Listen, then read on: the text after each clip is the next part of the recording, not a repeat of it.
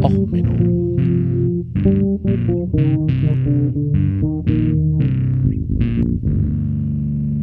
Der inkompetente Podcast über Dinge aus Militär, Technik und Computer, die so richtig in die Hose gingen. Herzlich willkommen zu Top Gear, der ultimativen Auto. Ach nee, Moment. Äh, herzlich willkommen zu Och Menno, der Show, wo alles so richtig in die Hose geht. Ähm, der Folge Eiszeit, der Antarktik Snow Cruiser oder das ultimative Dude-Mobil. Ähm, ja, äh, Eiszeit, ein Song von Eisbrecher. Das ist ja eine deutsche Band, dessen äh, deren Sänger ein äh, Kamienik ist und der auch bei mehreren Autoshows mal auftritt. Also so gesehen passend. Ähm, worum geht's? Ja, es geht um eine amerikanische ähm, Arktis-Expedition. Äh, Antarktis, um genau zu sein. Oh Gott, Arktis, Antarktis. Ähm, und es ging darum, dass der Chefdesigner Thomas Pulter bei einer anderen Expedition schon mal dabei war und feststellte, ja, so mit Hundeschlitten und all sowas, das funktioniert nicht so richtig. Ähm, bei den ganzen Polarerforschungen gab es auch vorher schon Experimente mit Autos und seiner Meinung nach hat das alles wunderbar funktioniert. Naja, dass dabei die meisten immer umgekommen sind und nicht funktioniert hat und so, das lassen wir jetzt mal am weg. Und Thomas Pulter war halt der Meinung, wir bauen jetzt mal das ultimative Fahrzeug für Eis und Schnee. Und das ist amerikanisch, das muss amerikanisch sein. Und dann machen wir das und dann erkunden wir mal so richtig diese Eiswüsten in Stil. Ähm, wenn man sich jetzt Fotos von dem An äh, Antarctic Snow Cruiser anguckt, das ist so richtig geil. So, so richtig, richtig, richtig oldschool. So runde Formen, orange mit weißen Zierstreifen. Natürlich, orange macht Sinn in einer weißen Umgebung, dass man leicht zu finden ist und so. Aber es ist halt wirklich so richtig, richtig American Retro. So richtig schön. Äh, Fotos und so verlinke ich euch natürlich unten. Und er wurde designt von 1937 bis 39. Na, da hört der erste schon klingeln. Ja, genau, 39. Die große Shitshow. Ähm, ja, angetrieben von zweimal H6 Schiffsdieseln, insgesamt 112 Kilowatt Leistung. Das Ganze wurde dann auf den Generator gegeben und äh, angetrieben wurde das Ganze also von viermal 56 Kilowattstunden elektrisch, äh, Kilowatt elektrischen Motoren. Also, was man heutzutage sagen würde, ein Hybridfahrzeug steuerlich förderbar. Äh, wahrscheinlich, nee, ja, kein Plug-in. Ne? Haushaltssteckdose äh, im dem ewigen Eis natürlich auch nicht ganz so einfach. Ähm, insgesamt 17 Meter lang, 6 Meter breit, 5 Meter hoch, wenn er im Fahrmodus war. 4 Meter, wenn er die Räder eingefahren hatte. Das Problem war nämlich, bei der Kälte sind Gummireifen immer so ein bisschen, naja, fragil. Damit sie nicht kaputt gingen, hatte man einen Modus eingebaut, dass man quasi zum Forschen und so konnte man die einfahren, damit sie nicht festfrieren. Dann lag er halt quasi auf seinem Rumpf auf, war isoliert. Und äh, man konnte die Abgase in die Radmulden äh, lenken, um dann quasi die Reifen zu beheizen. Hatte man schon dran gedacht, dass da nichts kaputt geht. Ähm, 34 Tonnen Gesamtgewicht und 5 Mann Besatzung. Geplant 8000 Kilometer Reichweite. Das reicht also auch so ein bisschen, um erkunden zu gehen an, mit einer gemütlichen Sonntagsfahrt. Und Gesamthöchstgeschwindigkeit äh, 58 km/h äh, 48 km sorry. Ähm, was auch in so einer verkehrsberuhigten Zone wie dem Polareis relativ sinnvoll ist. Ähm, das Ganze war ausgestattet mit 9500 Litern Sprit und 3800 Litern Flugbenzin. Genau, Flugbenzin. Weil neben einer Fahrerkabine, einem Lagerraum, einer in, eingebauten Werkstatt, einer Küche mit Unterkünften und zwei Ersatzreifen hatte man natürlich oben auf dem Dach des Fahrzeuges auch noch ein Flugzeug dabei, eine fünfsitzige Beechcraft-Maschine. Das Heck war ein wenig rampenförmig gebaut, so konnte man dann mit einer Winde das Flugzeug auch wieder zum Weiterfahren auf dem ultimativen Erkundungsmobil ähm, wieder befestigen. Ich weiß nicht, wer Snowpiercer gesehen hat, diesen Film über den äh, Zug, der da immer durchs ewige Eis knallt. Also so es hatte dort nicht verschiedene Bevölkerungsstufen und so, es waren nur fünf Leute an Bord. Ähm, äh, die Reifen waren übrigens auch bemerkenswert. Ganze drei Meter Durchmesser, 85 Zentimeter breit. Ja, wie gesagt, wenn eingezogen, hatte man ähm, diese Heizmöglichkeiten. Die Reifen waren auch von Goodyear, so wie ich das richtig gelesen habe, extra gebaut für Matsch- und Sumpfgelände und perfekt ausgerüstet jetzt für die arktische Erkundungsmission. Ne, das ist ja völlig sicher, dass amerikanische Ingenieursleistung das perfekte Fahrzeug für Eis- und Schneebau. Ähm, weil, genau, das war perfekt. Also, natürlich, oder? Also, dieses perfekte Fahrzeug wurde erstmal durch eine riesen PR-Tour zum Hafen gebracht. Man hätte jetzt ja überlegen können, okay, wir bauen das Auto in der Nähe des Abfahrthafens der Arktis-Expedition. Das war die USA 1940 Polar Expedition, ähm, die selber übrigens auch hochinteressant ist, da komme ich gleich nochmal zu. Die PR-Tour ging in elf Wochen quer durch die gesamte USA. So Kleinigkeiten wie zu schmale Straßen und ähnliches konnten äh, den, Polar, den Snow Cruiser nicht aufhalten. Er fuhr da durch. Er hatte ein leichtes Problem, als auf einmal die Steuerung versagte und er wegen einer defekten Steuerung in so einem kleinen Bach landete. Jetzt könnte man denken, ja, komm, das perfekte Expeditionsfahrzeug, der zieht sich da mit so einer eigenen Winde mal eben kurz, ach ja, eigene Winde. Es dauerte eine Weile, bis man den jetzt wieder ähm, aus dem Sumpf gezogen hatte. Und passt natürlich echt geil für so ein ultimatives Expeditionsfahrzeug, dass man schon bei so einem flachen Bach erstmal in der Pampe steckte und nicht mehr weiterkam. Denn fuhr man endlich in den Hafen und stellte dort fest, naja, die zwei Schiffe, die der Admiral, äh, es war eigentlich original mal eine private Expedition. Ähm, und jetzt wegen dieser ganzen Kriegsfreudigkeit in Europa wurde halt diese ähm, Expedition unter Militärkommando gestellt und der ähm, quasi privat gesammelte und privat bezahlten Schiffe wurden jetzt der US Navy mit überstellt. Und dort stellte man fest, naja, man hätte ja vorher mal messen können, der Snow Cruiser passt nicht so richtig geil aufs Schiff. Man hat ihn dann draufgepackt, da gibt's auch Fotos zu. Das Heck hat man dann abmontiert, weil das diese Rampe dann so ein bisschen übers Schiff rausragte. Es stand also quer auf dem Schiff, anders passte er nicht. Und so ging es dann los 1940 rein in die Antarktis. Ähm, als man ihn dann auslud, musste man extra erstmal eine Rampe bauen. Diese Rampe aus Holz brach denn, während das äh, Autochen mit seinen leichten 34 Tonnen leichtfüßig von Bord fuhr. Zum Glück konnte der Fahrer nochmal ordentlich Gas geben und konnte dann unbeschadet das Fahrzeug auf dem Schnee aufsetzen. Nun, dort stellte sich jetzt, wenn, wenn ihr euch die Fotos jetzt schon angeguckt habt, stellt ihr fest, das, was die auch vor Ort festgestellt haben, glatte Sumpfreifen, die wunderbar funktionieren, damit man im nassen Gelände nicht einsinkt, äh, funktionieren bei Schnee nicht sonderlich. Man hatte keinen Grip.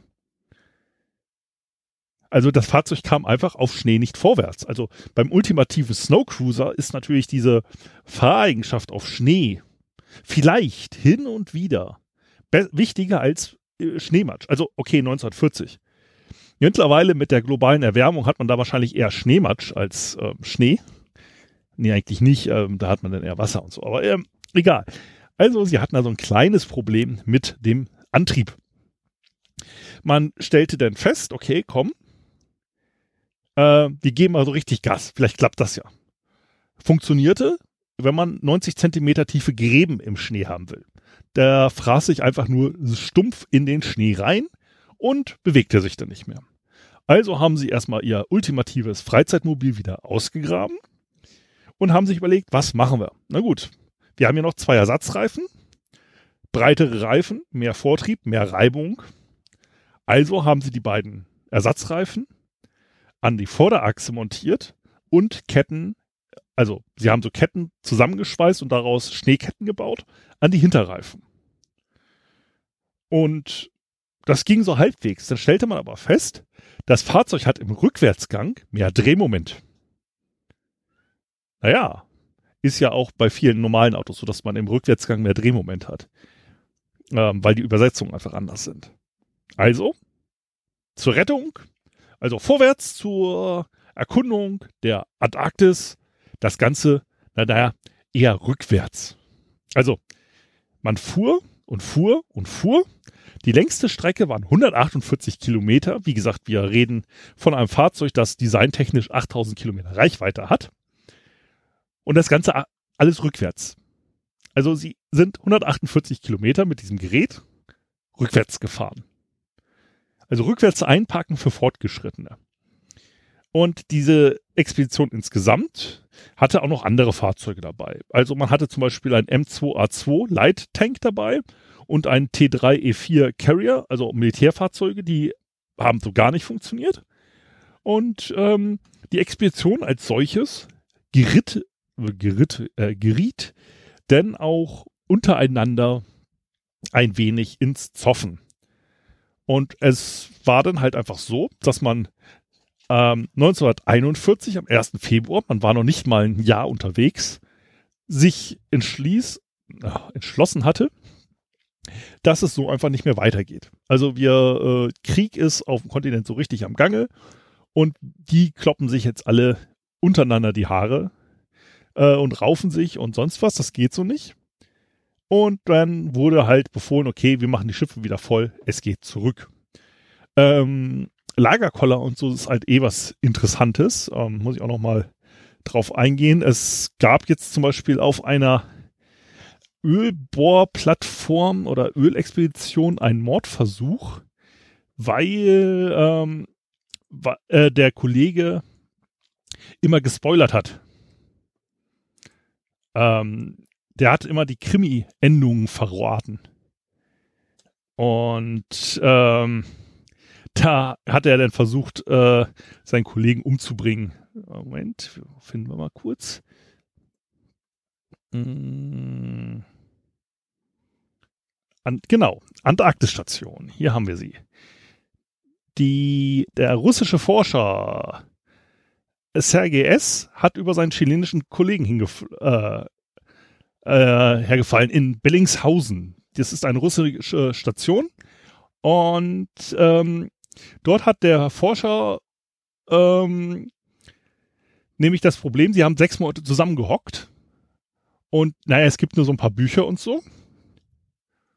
Und naja, das Problem war halt, dass der Chilene sich einen Spaß draus gemacht hat, immer äh, dem anderen kurz bevor er das Buch zu Ende hatte, zu erklären, ähm, was denn jetzt eigentlich genau die Handlung war.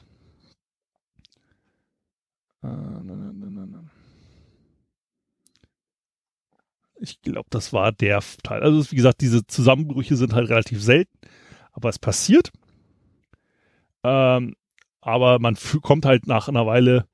Es gab halt auch schon mal Morde wegen einem Schachspiel unter äh, äh, wegs 1983 hat ein Arzt seine Station niedergebrannt, damit er nicht noch einen weiteren Winter im Ar äh, in der Arktis verbringen muss. Ähm, sowas passiert da halt mal.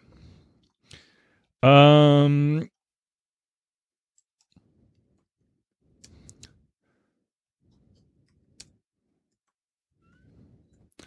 also solche Messerattacken und so weiter, ähm, weil man halt einfach so ein wenig durchgedreht nach einer Weile.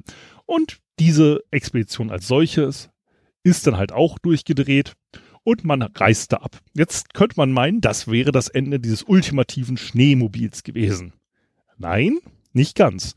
1946, während der Operation High Jump, das war eine Vorbereitung auf den Kalten Krieg im wahrsten Sinne des Wortes, ähm, da hat man dann mit mehreren Flugzeugträgerverbänden geübt, dort in den kalten Gewässern zu operieren.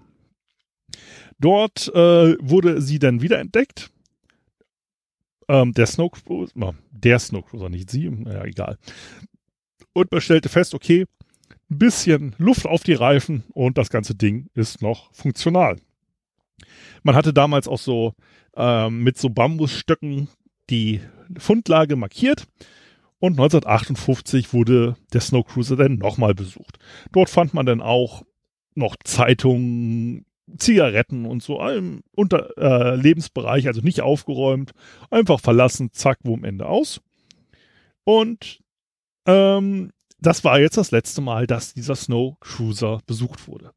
Jetzt könntet ihr euch natürlich denken, hey, ja, so ein 17 Meter langes, 6 Meter breites Auto, das brauche ich für den Stadtverkehr. Das ist genau mein Groove. Ähm, muss ich euch leider enttäuschen. 1963 ähm, wurde der Großteil des Little America 2 Base, wurde ja auch abgestellt worden. Die Amerikaner waren sehr kreativ, wie sie ihre Basen genannt haben. Das war Little America 1, 2, 3. Und Teil 2, ähm, da brach eine große Eisscholle ab. Und diese Eisscholle äh, ging mitten durchs Lager. Also mit hoher Wahrscheinlichkeit ist der Snowcruiser jetzt mit der Eisscholle aufs offene Meer getrieben worden und dort denn ähm, versunken. Also leider keine Chance, äh, Jeremy Clark und die anderen Vollhongs äh, mit äh, irgendwelchen aufgemotzten, selbstgebastelten Trikes in die Arktis zu schicken. Antarktis, ach Gott, äh, um sie dann dort äh, den Snowcruiser ausbuddeln zu lassen, um dann dort einen Fahrbericht zu machen. Aber wie gesagt, ein absoluter Fehlschlag von Ingenieursleistung.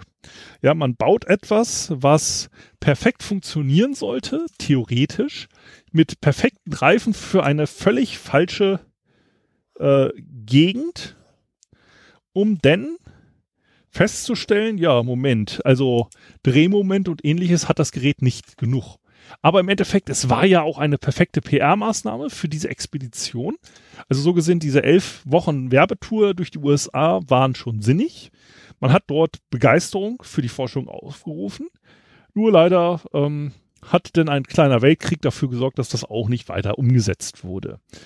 Und insgesamt, wie gesagt, dieses Auto eigentlich nur ein riesen PR-Stunt, weil funktional leider nicht.